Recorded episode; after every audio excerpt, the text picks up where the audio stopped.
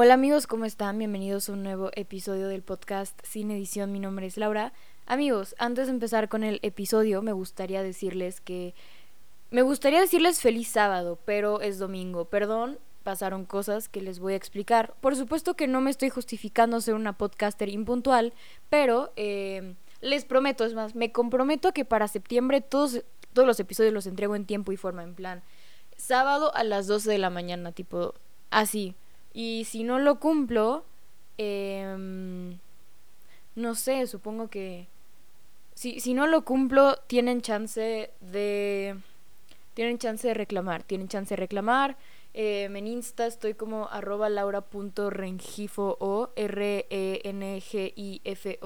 Pero nada, se los mega mega prometo que en septiembre ya entrego todos en tiempo informal. Pero bueno. Eh, Bienvenidos al episodio número 13 de la tercera temporada, es decir, el 115 en total, pues con todo, pero no todo a la vez. Y bueno, nada, hace un montón de tiempo no hablamos porque en el episodio pasado estuvo Clara y estuvimos hablando... Ah, por cierto, hola Clara, gracias por hacer el episodio pasado em, y gracias por escucharme porque me dijo que escuchaba todos los episodios, entonces nada, muchas, muchas gracias. Em, estuvimos hablando de una problemática que recién me empecé a cuestionar más y es esto, el y bueno, ajá, es el tema de las personas con discapacidad y la inclusión en la educación.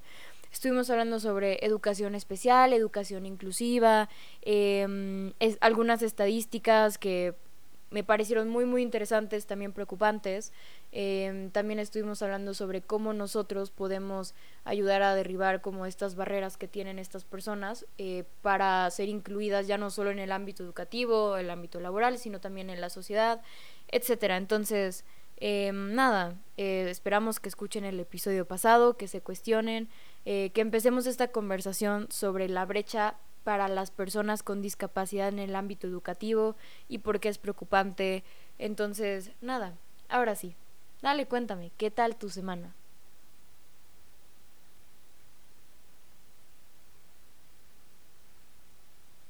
Pues nada, em, espero que tu semana haya estado increíble y si no fue así, no te preocupes, que todo siempre, siempre puede mejorar. Te mando un abrazo. Y bueno, ahora sí, bienvenidos con el episodio, porque sobre mi semana es que estoy escribiendo el episodio. Hagan de cuenta que fue una semana muy caótica. Tipo, en primera fue mi última semana de vacaciones. Em, y yo había dicho desde antes, como tipo, la última semana quiero relajarme, quiero, quiero hacer las cosas para las que no tengo tiempo y así, y para las que no tuve tiempo en vacaciones. Porque en vacaciones estuve algo ocupada, estuve estudiando el examen de admisión, estuve ocupada en otras cosas, pensando otras cosas. Em, entonces, no eran cosas de la escuela, pero si bien eran cosas que me parecían importantes. Entonces, en vacaciones estuve algo ocupada. Y estuve posponiendo muchas cosas que, tenían que, que tenía que hacer entonces llegué a la última semana con un montón de responsabilidades que dije, no importa, yo me aviento todas en la semana. Por supuesto, o sea, organicé mi semana en, en mi calendario y eso. Y de solo ver todo lo que tenía que hacer era abrumador, porque en plan, no sé, mi, mi plan de que la última semana fuera para relajarme, eso ya no, eso ya no existió, ¿verdad? pero de solo ver todo lo que tenía que hacer me pareció abrumador, entonces estuve procrastinando y procrastinando. Y a eso súmenle que el viernes tenía un examen bastante importante y estaba sobrepensando demasiado, porque soy una persona calculadora y perfeccionista, entonces es como que en mi cabeza estaba pensando en y si pasa esto, y si hago esto mal, y si no salgo tan bien como quiero, etc. Que es un arma de doble filo, pero ya estoy trabajando en eso. Entonces, hagan de cuenta que el lunes planeé toda mi semana, tipo todos los días, todas las cosas que tenía que hacer por día, etc. Entonces, eh, solo con ver todo, como les dije, me sentí abrumada. Y eso tuvo resultados espantosos para el jueves, que fue como el día en el que colapsé. Cuando yo me siento estresada, yo hagan de cuenta que es como si me sintiera enferma, es como si estuviera enferma, es como no doy una para absolutamente nada. Entonces, por supuesto que eso fue contraproducente, el, sentirme así el jueves, porque el viernes tenía el examen importante. Entonces, no sé, era como que lo que tenía que hacer, mis responsabilidades de ese momento me sobrepasaron y, y el jueves dije, no, yo, yo ya no doy más, ¿sabes? De hecho, o sea, me sentía, o sea, hubo red flags, hubo red flags desde los primeros días de, de la semana, pero decidí ignorarlos. Pero bueno, desde el martes yo decreté que era una semana horrenda. Pero bueno, decidí ignorarlos, pero ya el jueves fue como que explotó todo, ¿sabes? Entonces, el jueves sí fue el día en el que colapsé, ¿no? Entonces, de todo esto aprendí que no dejes todo para último momento. Tipo, si lo puedes hacer, organízate para que no lo dejes todo al último momento. Yo sé, yo sé. Siempre procrastinamos cosas, o sea, o tendemos a aplazar cosas que tenemos que hacer, que no queremos hacer, por evitar el sentimiento de aburrimiento, tristeza, etc.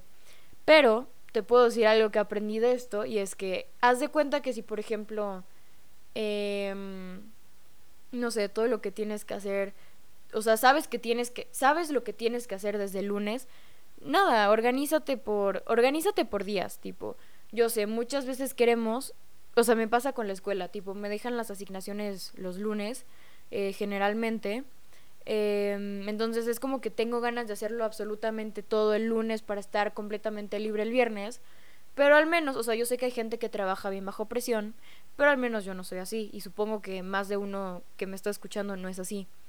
Entonces, lo que yo voy a empezar a hacer y empecé a hacer hace, o sea, ya los últimos días, era como que repartía los días de la semana en lo que tenía que hacer. Entonces, avanzaba un poco todos los días. O sea, todos los días tenía cosas que hacer, pero al mismo tiempo todos los días tenía tiempo libre. No recargaba todo lo que tenía que hacer en un solo día para ya tener todo un día libre, o sea, no sé, creo que para mí es más balanceado, tipo, empezar, o sea, repartir tus tareas poco a poco y si tienes tiempo, pues nada, pues te avientas otras el lunes, qué sé yo. Y entonces ya no es como que estoy tan presionada en un día de terminarlo todo, pero tampoco lo dejo para último minuto, ¿sabes? Y entonces eso. Número dos, que eres bien chido y puedes con todo, pero también es sano conocer nuestros límites en cuanto al trabajo, porque sí, todos tenemos un límite. Y como ya te dije, puedes con todo, pero no todo a la vez.